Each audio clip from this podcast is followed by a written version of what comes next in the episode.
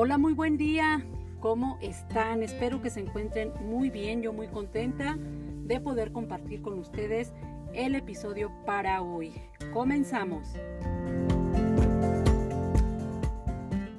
Hoy vamos a estar hablando de uno de los frutos más útiles, escuchen esto, del planeta, sí, como no.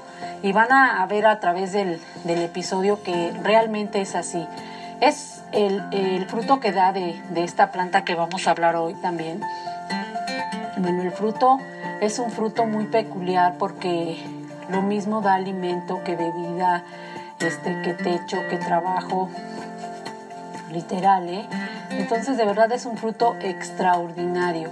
La silueta de este es también pues mm, muy muy eh, peculiar que en algunas obras se han referido al fruto como nuez.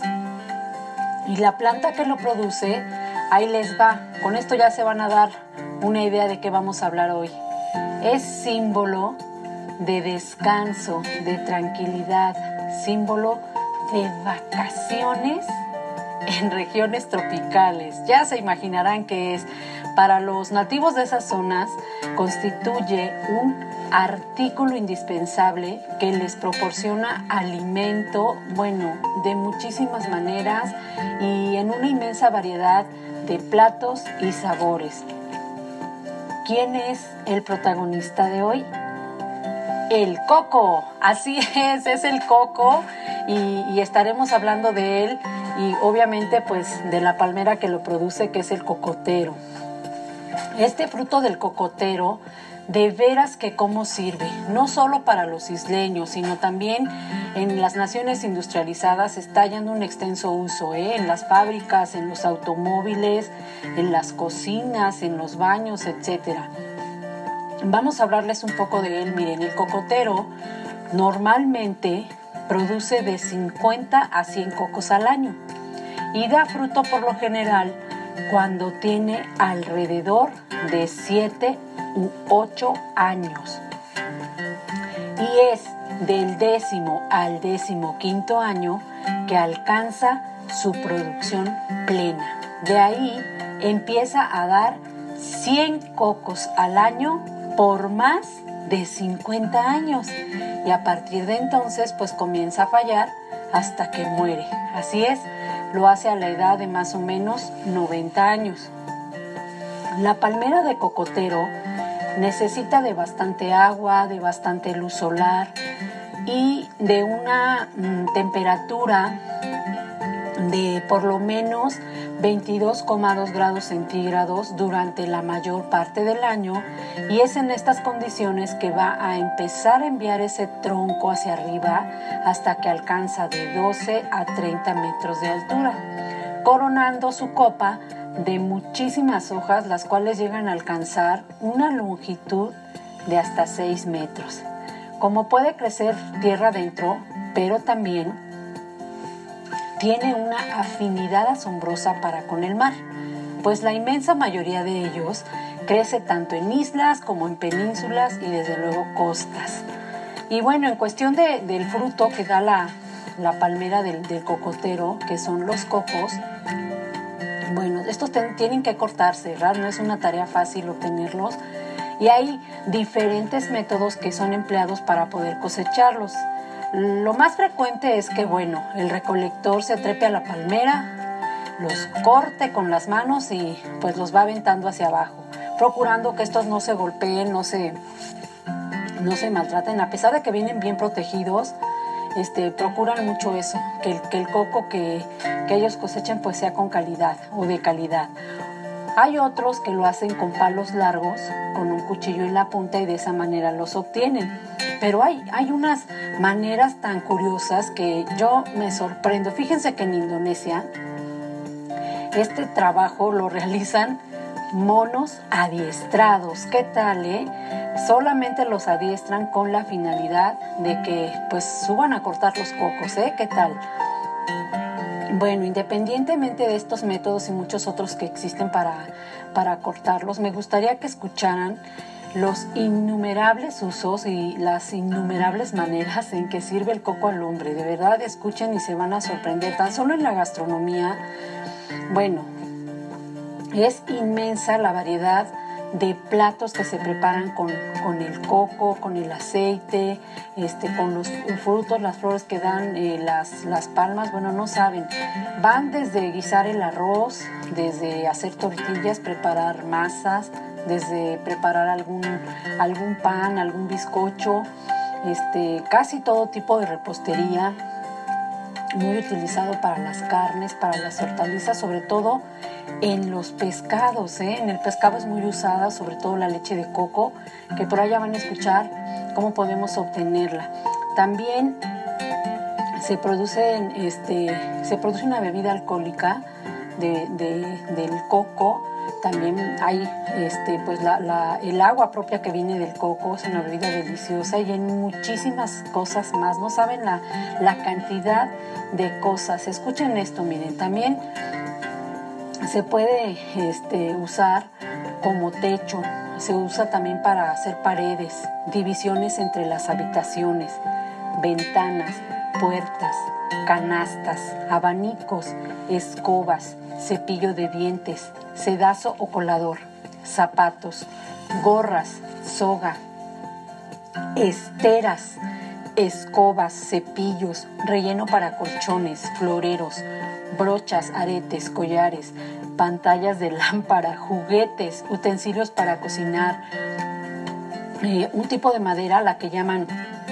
puerco espín, es muy utilizada para construir, por ejemplo, armarios y la aprecian mucho por el tono. La madera es muy oscura y le llaman así, madera de puerco espín que se obtiene de la, de la palmera del cocotero. También es usado como, como fuente de energía, ¿eh? ¿Qué tal?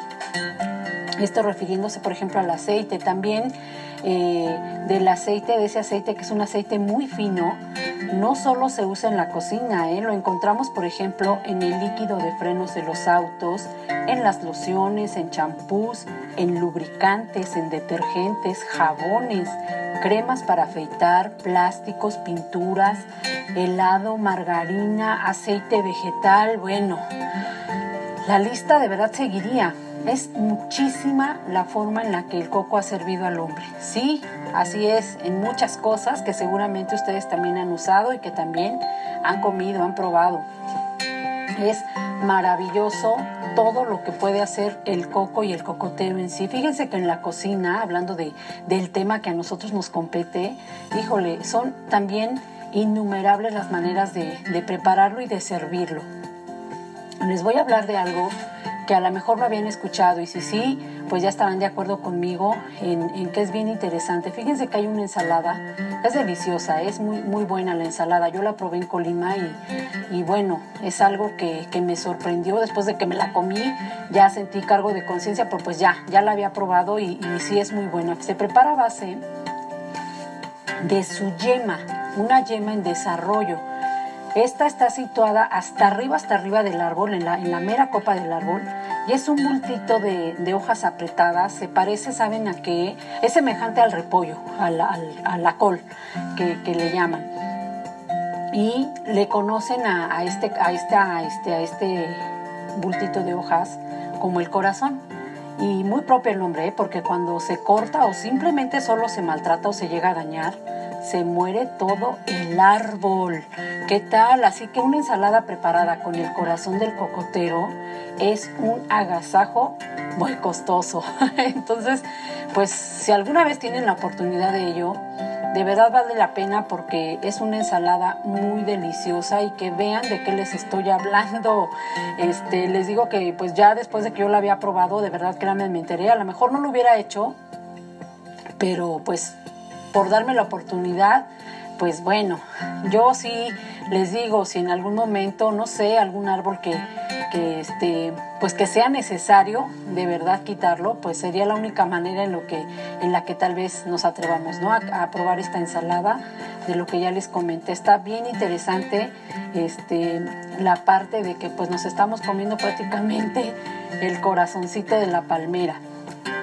Bueno, también de, esto se obtiene una bebida que no saben. Esta bebida yo la probé en Colima y la obtienen de los capullos sin abrir de la, de la planta del cocotero. Ahí hacen un atadito de un grupo de estos capullos les hacen un pequeño cortecito y los dejan doblados dentro de un recipiente toda la noche. Bueno, yo veía que subían entre eso del ya así 6, 7 de la, de la tarde que empezaba a pardear. Yo decía, que suben a todas las... Hay mucha gente subiendo a las palmeras, este y veía que subían con, con, botes, ollas, no sé qué tanto. Bueno, es para eso, porque ponen los, los recipientes para que comience a gotear constantemente ese jugo dulce al cual le llaman vino de palmera. En Colima le llaman de otra manera, no recuerdo ahorita. El nombrecillo es un poco raro, pero bueno, la mayoría lo conoce como vino de palmera. También es una cosa que, bueno, yo la probé este, con un poco de piloncillo y cacahuate. La cosa más deliciosa, tienen que probar este jugo dulce del vino de palmera. Si este mismo este jugo se deja fermentar, pues desde luego va a producir una bebida alcohólica que también es muy buena. Y si ustedes lo ponen a hervir, produce un almíbar que de verdad es excelente para las tortas. en las tortas se lo recomiendo mucho. En un pan que no tenga dulce y le agregan este almíbar, la cosa más buena de verdad. Y si ustedes lo dejan también por una semana sin que esté hervido, nada más el puro jugo este, en algún lugar oscuro y bien tapado, van a obtener vinagre. Y en el caso del coco, de la pura carnita blanca del coco, así tal cual, pues, ¿qué les digo? Ya de por sí es un agasajo de verdad riquísimo. Pero ya exprimido produce una crema blanca y espesa, la cual podemos usar para realzar el sabor de muchísimos platos, entre ellos el pescado. En lugares tropicales y por ejemplo en la India usan muchísimo esto para eh, hacer más rico el pescado. Y, si les hablamos de, por ejemplo, el agua que contiene el coco, bueno, es algo que, que, nos deja pensando en todo lo, lo bueno que es este pues probar las, las partes del cocotero y del, y del coco. En el caso del agua se dice que, que esta pues mantiene el cuerpo fresco, relaja el aparato digestivo, además de que contiene algunas proteínas, algunos carbohidratos, grasa, calcio, vitaminas, fósforo, hierro y muchos otros minerales. ¿Qué tal? Así es que pues están ahí muchísimas cosas que a lo mejor desconocíamos, entonces vamos probando un poco más seguido el, el agua de coco.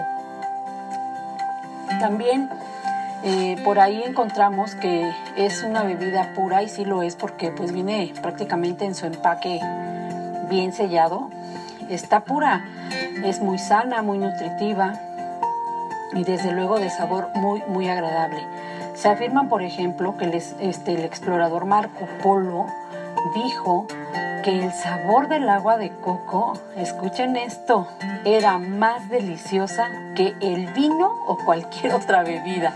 Ahí se van a echar este, encima todos los, los amantes del vino, los enólogos, porque pues para ellos no hay mejor este, bebida que, que los vinos en sí. Pero fíjense lo que expresó Marco Polo, ¿eh? que es una bebida que lo supera al vino y a cualquier otra bebida. Quién sabe si cuántos de ustedes pues estén de acuerdo con, lo que él dijo. Yo creo que sí, ¿eh? porque el agua de verdad es deliciosa, deliciosa el agua de coco. Bueno, en cuanto a las en cuanto a las recetas que ya les decía que hay, bueno, infinidad. Por ejemplo, en Belice, es algo que tengo que comentarles porque sé que ustedes pueden prepararlo también en casa, aunque no les dé este, ingredientes y receta como tal.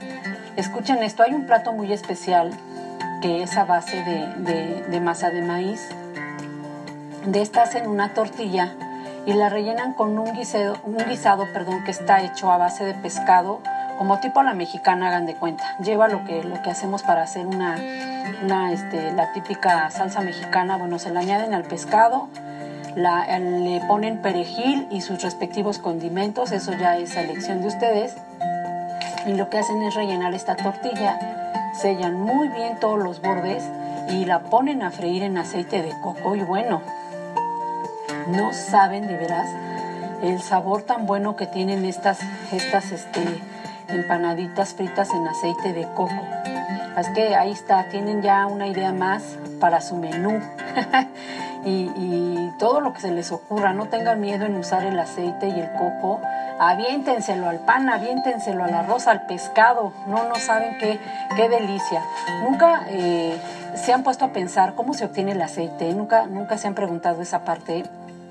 Ahorita que hablamos de ello y que de hecho creo que estamos en una época donde el aceite de coco está siendo cada vez más utilizado y más apreciado sobre todo porque es muy muy bueno el aceite de coco por todo lo que, lo que representa en cuestión de, de la salud, este, no se quema tan fácilmente, es sano porque no, no nos daña como otro tipo de aceites que de verdad vale la pena. ¿No les gustaría saber cómo obtenerlo en casa? Yo sé que sí, por eso eh, he eh, hecho este apartado para ustedes, para que puedan hacerlo desde casa. Industrialmente, pues así de fácil es este, obtenerlo. ¿Cómo? Parten los cocos por la mitad, los, los ponen a secar al sol. Una vez que la carne está bien, bien seca, le quitan la cáscara y entonces ya lo desmenuzan para meterlo a la, a la industria del exprimido y demás que le dan para obtener el aceite. Pero vamos a ver cómo se hace en casa. La receta casera pues requiere de 3 a 5 cocos, escuchen esto, según su tamaño y la calidad, eso es muy importante. Estos 3 o 5 cocos van a producirnos medio litro de aceite. Entonces, pues vayan viendo que sus cocos sean de verdad buenos, de un buen tamaño, para que rindan un poquito más. Van a procurar comprarlos ya descortezados porque si no va a exigir muchísimo trabajo y esfuerzo este, estarlos descortezando, quitar la cáscara y todo eso. Mejor ya compren la, la pura pulpa del, del coco ya limpiecito, ya nada más para que empecemos a utilizarlo para nuestro aceite. Bueno, ¿qué se hace? Se raya muy bien. Vamos a rayar todos nuestros cocos y los vamos a colocar en una cacerola profunda y a esta le vamos a agregar agua bien, bien caliente. No les doy ni las medidas ni nada de eso porque pues varía mucho según el, tamaño y la calidad de cada coco que ustedes encuentren. Por eso se las voy a ir platicando así. Bueno, ya que agregamos el agua caliente esta ralladura, solamente que lo cubra, ¿eh? no es demasiada agua, nada más tiene que cubrir el coco. Esto es nada más para ayudar a que empiece a aflojar la grasa. Se va a dejar más o menos de 30 a 40 minutos. De ahí vamos a ir exprimiéndolo fuerte, fuertemente, ya sea que se ayuden este, de sus propias manos o con alguna, este, algún sedazo o este, alguna tela especial para poder exprimirla, que yo les recomiendo que, que sí lo hagan así porque, bueno, sale una leche muy buena. Ahí cuando ya exprimimos esta parte de haberlo, después de haberlo sumergido en agua caliente, estamos obteniendo la llamada leche de coco. Esa es la leche de coco, así tal cual. El coco remojado en agua caliente exprimido, eso que sale de ahí, que se extrae, eh, pues es la leche de coco y que ya de ahí podemos este, partir para usarla para darle más sabor a alguna sopa, alguna salsa, alguna masa incluso, algún postre. Esa leche es buenísima. Entonces, para que obtengamos el aceite, vamos a, continuar. Después de haber obtenido la leche, vamos a dejar reposándola por la noche, toda, toda la noche, para permitir que se separe la grasa del agua. Ya al día siguiente lo que vamos a hacer es espumarla con mucho cuidado. Espumarla es un término pues que todos ya conocen en casa y, y todos los que han cocinado alguna vez un caldo, sobre todo un caldo de res, un cocido, como dicen en el norte. este, al otro día se han fijado que amanece una capa bien gruesa de grasa y abajo se encuentra el, el líquido, el caldo. Bueno, es lo mismo, así. Cuando dejamos reposar toda la noche esta leche de coco, al otro día vamos a espumar con mucho cuidado toda esa, esa cremosa este, grasa espesa que tiene en la superficie porque eso ya es en sí el aceite de coco, nada más falta este, darle un último toque. Vamos a ponerlo a hervir. Ya una vez que espumemos esa, esa grasa espesa, la ponemos a hervir sobre un calor muy suavecito y constante. Debemos estar haciendo que la leche siga burbujeando pero muy lentamente hasta que se produzca la separación de la grasa. Ya en esta etapa va a parecer como si fuera leche cuajada. Cuando la vean así es que vamos bien. Porque gradualmente a partir de ahí se, va a ir, se van a ir cristalizando todos los sólidos y la grasa se va a volver transparente. Cuando ya esté así, es el punto en que deben retirarla del fuego porque si no es muy fácil que adquiera un sabor a quemado. Importante ahí, cuando ya vean que, que se empieza a volver transparente, la sacamos rapidísimo del fuego porque ya está nuestro aceite de coco. ¿Qué les parece? ¿Verdad que no suena nada complicado? Yo sé que todo esto les va a sonar interesante y también es padre ¿eh? el, poder decir, ya, sé y tengo mi propia manera de hacer el aceite de, coco, lo tengo en casa fresco y lo hice yo, ¿no? Entonces tiene totalmente otra forma de, de, este, pues de apreciarse lo que uno hace con sus propias manitas, ¿sí o no? Así es que, pues como conclusión, ¿qué les, qué les puedo decir? Que realmente el, cocotero es eh, un árbol, una, una palmera muy, muy asombrosa que sin duda pues va a servirles a donde quiera que ustedes vivan.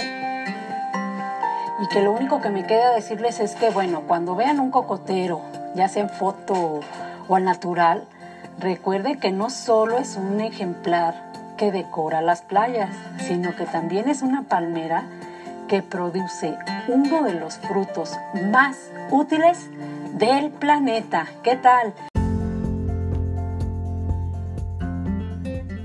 Muchísimas gracias a cada uno de ustedes por haberse quedado con nosotros hasta el final. Nos vemos en un próximo episodio. Cuídense mucho. Bye.